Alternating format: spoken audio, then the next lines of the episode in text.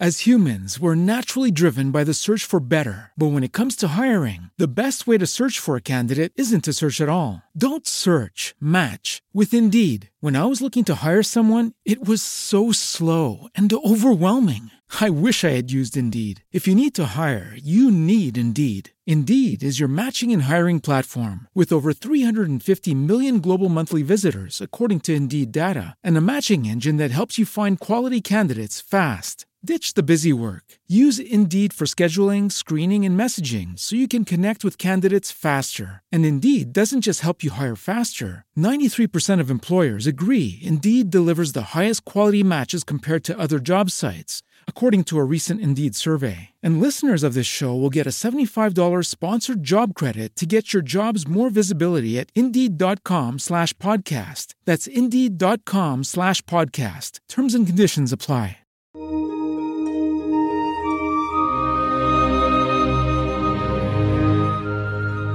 La palabra de Dios es viva y eficaz. Escucha y medita el Evangelio de hoy con el Padre Ricardo López Díaz.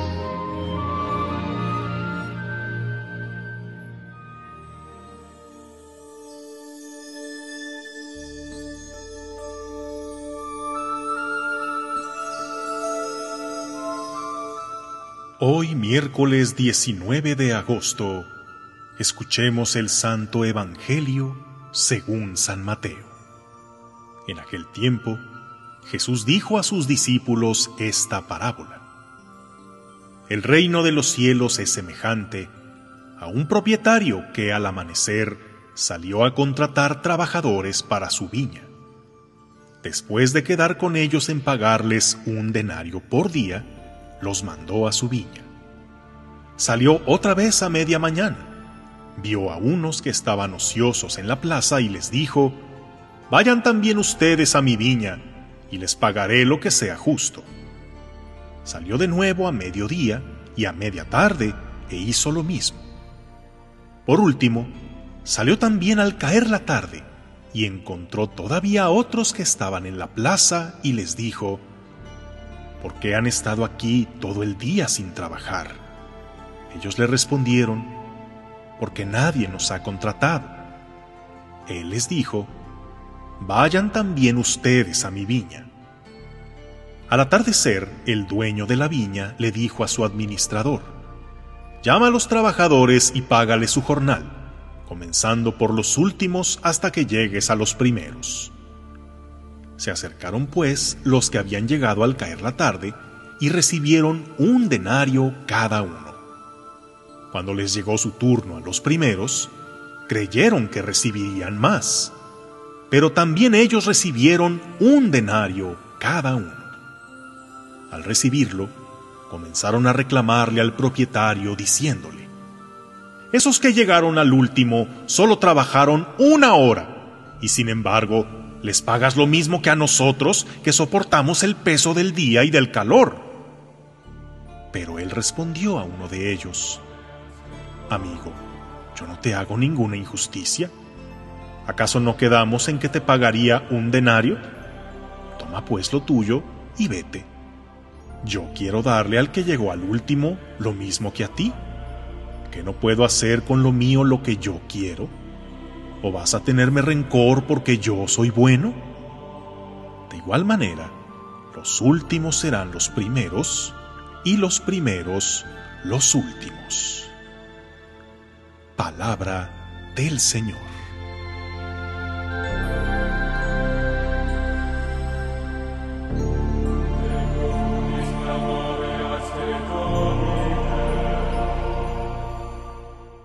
Tener trabajo siempre es una bendición, y más en tiempos como este, donde la situación ha provocado tanto desempleo y sigue dejando a tantos con riesgo de perder el suyo.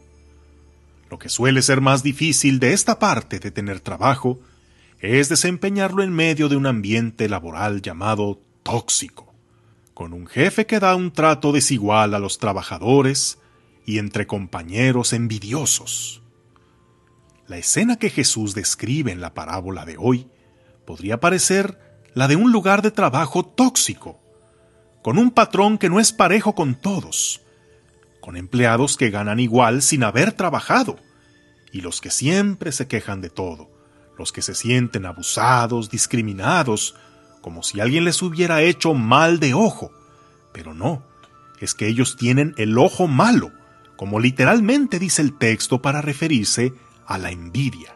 Cuando el patrón pregunta, ¿es que va a ser tu ojo malo porque yo soy bueno? ¿Y qué mejor forma de describir a los envidiosos que tener el ojo malo? Miran con coraje que a otros les vaya bien, que los demás sí quieran ser buenos, honestos y esforzados. Distorsionan con ese ojo malo la realidad para atribuirle toda clase de defectos e intenciones falsas a las acciones de los demás. Y aunque lo nieguen, su mayor coraje no es que a ellos no les vaya bien, sino que a los demás no les vaya mal.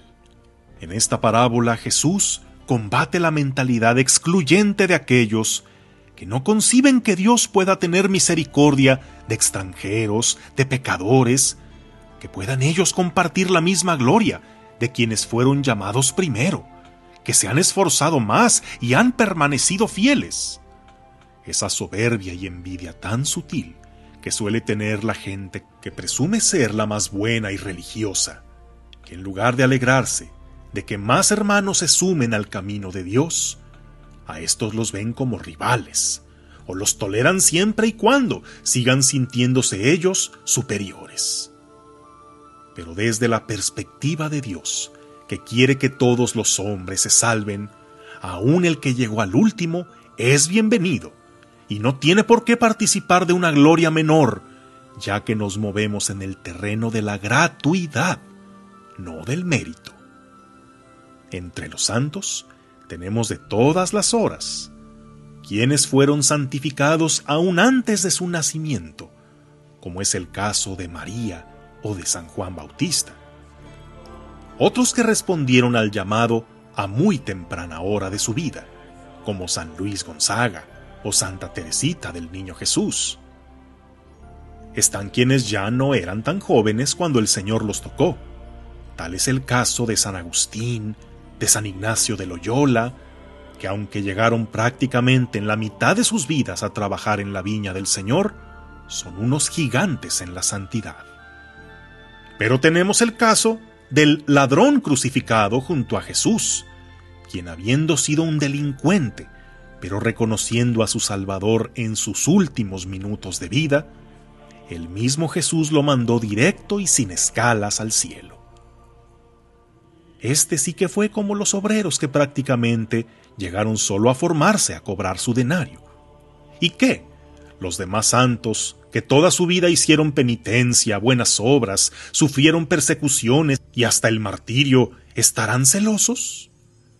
Por algo Jesús dijo, les aseguro que hay gran fiesta en el cielo por un solo pecador que se convierte. Pero no nos quedemos únicamente con la idea de un Dios que paga sin trabajar.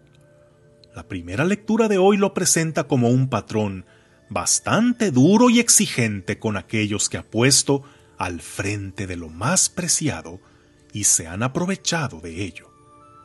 El capítulo 34 de Ezequiel es una fuerte amenaza contra los malos pastores del pueblo, que se apacientan a sí mismos en lugar de cuidar a las ovejas, a las que solo les han quitado su lana, las tienen enfermas y desnutridas, por su descuido se han dispersado y han sido presa de las fieras.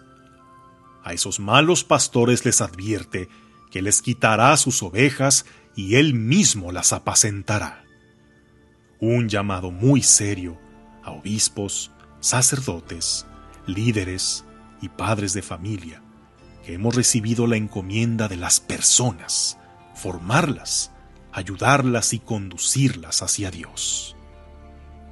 El Señor nos llama a trabajar y su ambiente de trabajo no es tóxico si nos vemos cada quien desde la misericordia y no desde la envidia y si cada quien asumimos nuestra propia responsabilidad, sabiendo que al que mucho se le da, mucho se le exigirá, y que la recompensa no será en la medida de nuestros méritos, sino de la gracia de Dios. Y siendo así, nos conviene más. Que tengas un día lleno de bendiciones.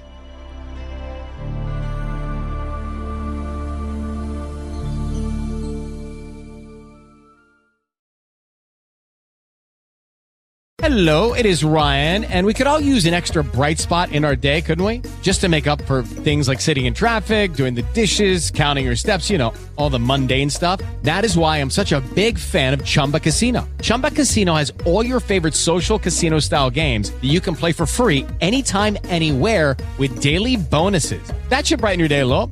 Actually, a lot. So sign up now at chumbacasino.com. That's chumbacasino.com. No purchase necessary. Group. Void were prohibited by law. See terms and conditions. 18 plus.